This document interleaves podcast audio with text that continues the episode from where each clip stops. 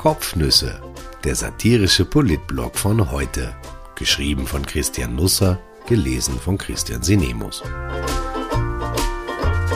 Heute ist der 17. Mai 2021.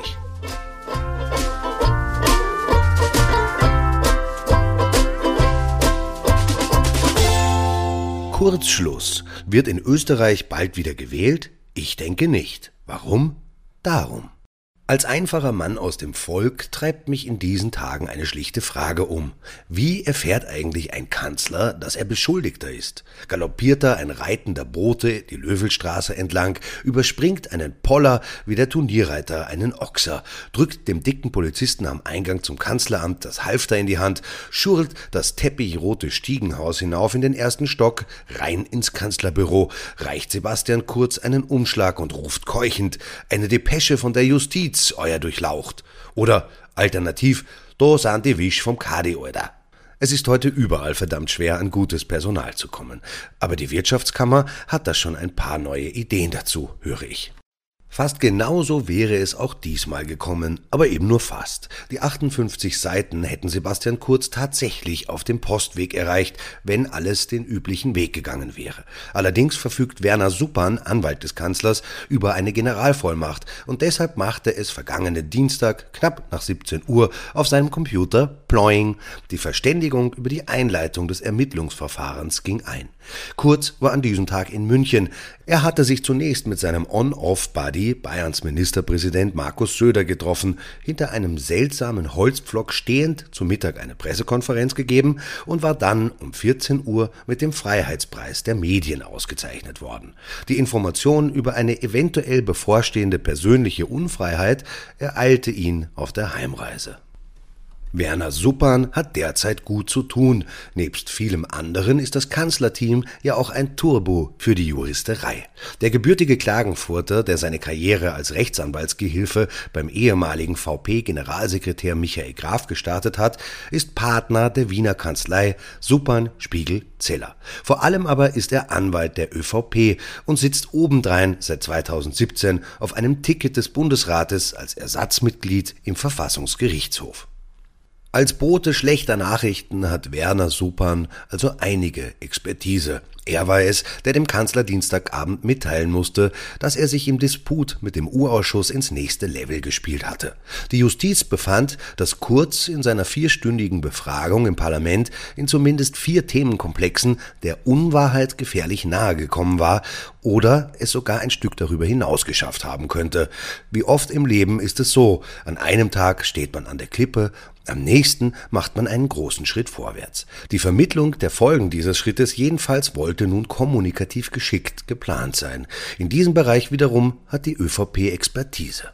Noch am Abend wurde über die Strategie beraten und festgelegt, dass der Kanzler am nächsten Vormittag selbst die Einleitung des Verfahrens bekannt geben sollte.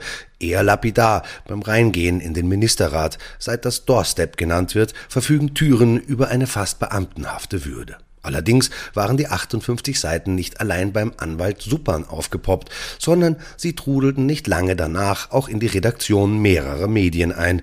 Diese Form der juristischen Gratisbuchaktion hat sich in Österreich inzwischen einigermaßen gut etabliert. Die Wirtschafts- und Korruptionsstaatsanwaltschaft verspürte Gusto darauf, den Kanzler in eines ihrer Häuser einzuladen. Das mit der Gastroöffnung hatte sich Kurz wohl auch anders vorgestellt. Noch ist kein Strafantrag gestellt, keine Verurteilung ausgesprochen. Es gibt noch keine Bilder vom Kanzler in Fußfessel, aber wir sollten uns trotzdem ein bisschen mit der Zukunft beschäftigen. Wir dürfen das nicht allein Reinhold Mitterlehner überlassen, der dem Kanzler empfahl, sein Amt im Falle einer Anklage ruhen zu stellen. Man muss schon schon sagen, an die Originalität von Altpolitikern kommt nicht einmal das aktuell tätige politische Ensemble heran, und das mag was heißen. Ich überspringe, wenn es genehm ist, die Erörterung des Anlassfalles. An diesbezüglicher Aufarbeitung und Empörung hat in den letzten Tagen kein Mangel geherrscht.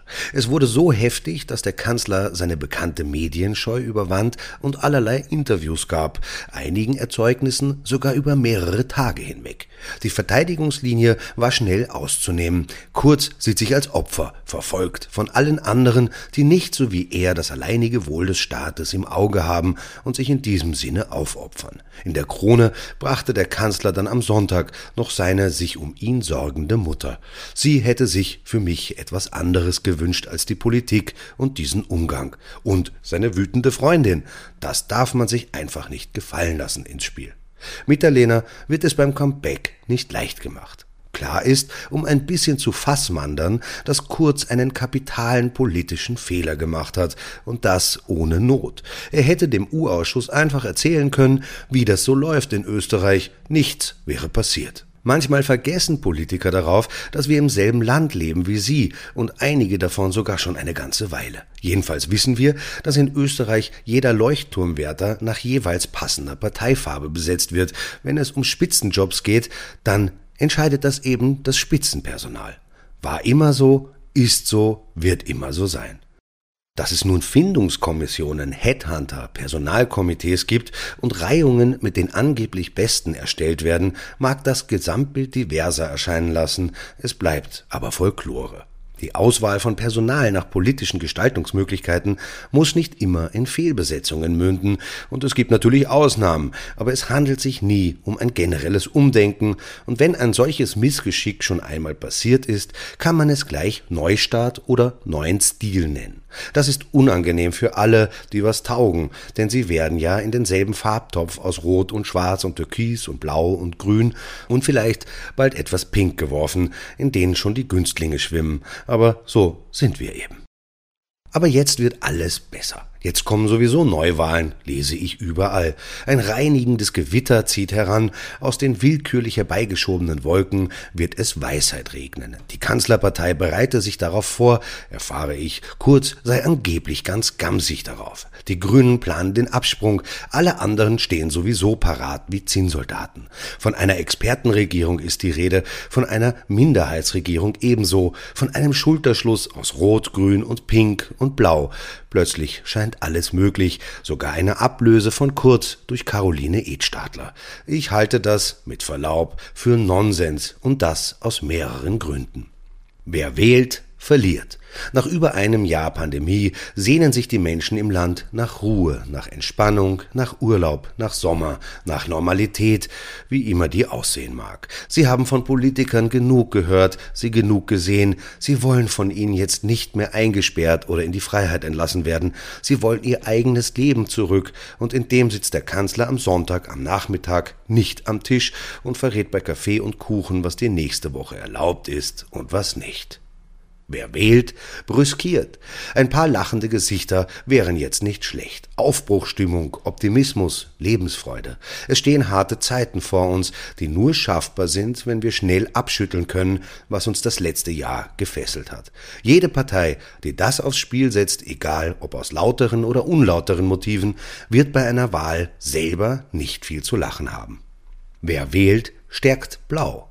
Die FPÖ kann als einzige Partei Interesse an einem Urnengang haben. 2019 erreichte sie 16,2 Prozent, über neun Prozentpunkte weniger als zwei Jahre davor. Sie hat sich seither in den Umfragen gefangen. Den für sie gedachten U-Ausschuss moderiert sie mit, verteilt darin moralische Haltungsnoten. Keiner bremst sie, der Feind sitzt jetzt woanders. Vor allem wurde die FPÖ zur Klagemauer der Corona-Leugner, der Corona-Schwurbler, aber auch der tatsächlichen Corona-Verlierer, also jener Menschen, denen die Pandemie alles genommen hat. Und davon wird es im Herbst noch viel mehr geben als jetzt schon, wenn wir nicht aufpassen.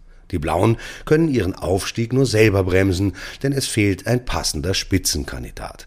Norbert Hofer verfügt über mehr Fans in anderen Parteien als in seiner eigenen. Manfred Heimbuchner hat am 26. September bei der Landtagswahl in Oberösterreich selber rund 30 Prozent zu verteidigen. Für Heinz-Christian Strache interessiert sich medial nur mehr ein älterer Herr, im offenen Bademantel.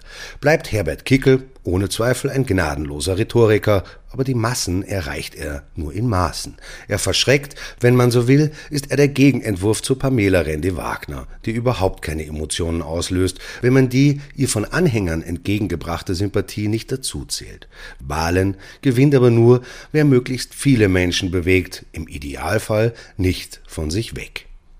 Wer wählt, braucht einen guten Magen. Neben der Corona-Aufarbeitung, die dann kaum jemand mehr interessieren wird, und den ÖVP-Affären werden drei Themen einen potenziellen Wahlkampf dominieren. Migration, Migration und Migration. Die Flüchtlingszahlen, vor allem über die Lampedusa-Route, steigt merklich. ÖVP und FPÖ werden sich einen Wettlauf um den höchsten Grenzzaun liefern und vor einem Dreierpaket aus SPÖ, Grünen und Neos als Union der Willkommensklatscher warnen. Die hohe Zahl an Frauenmorden wird als Ausländerproblem instrumentalisiert. Ich habe nie behauptet, dass ich Politik zu den schöngeistigen Tätigkeiten zähle.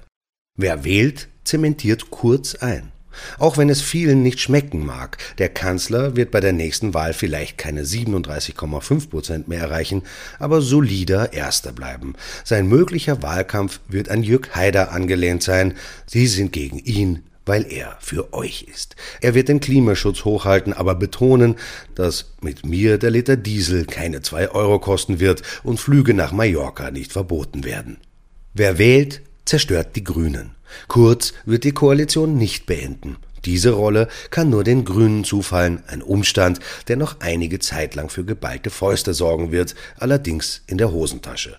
Machen die Grünen Schluss, dann werfen sie sich damit die Tür zur Regierung zu, und das für Jahre. Ich denke nicht, dass Werner Kogler, der die kaputte Partei sanieren muss, noch einmal in einen Wahlkampf zieht. Ich tippe eher auf Leonore Gewessler als Spitzenkandidatin, eine Art Annalena Baerböck von Österreich. Ob sie genug Strahlkraft hat, um den Abschied aus dem Parlament zu verhindern?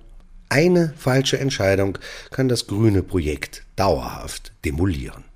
Wer wählt, stürzt die SPÖ in ein Dilemma. Jetzt einmal abgesehen davon, dass die Partei finanziell marode ist, mit Pamela Randy-Wagner hat die SPÖ keine Chance auf Platz 1. Selbst die eigenen Genossen sehen das so. Hans-Peter Doskozil als Kompromisskandidat ist undenkbar. Wird Burgenlands Landeshauptmann in der Kommerzialbank-Affäre angeklagt, dann bricht sogar der Konflikt mit Wien neu auf. Ich halte eine Abspaltung und eine Liste Dosko bei der nächsten Wahl für denkbar. Dosko zählt selbst offiziell nicht. Bleibt Michael Ludwig, der kurz tatsächlich gefährlich werden könnte. Aber der Wiener Bürgermeister müsste vom wilden Affen gebissen sein, den besten Politjob des Landes aufzugeben. Deshalb wird Johanna Mikl-Leitner auch niemals kurz nachfolgen. Sie hat nämlich den zweitbesten.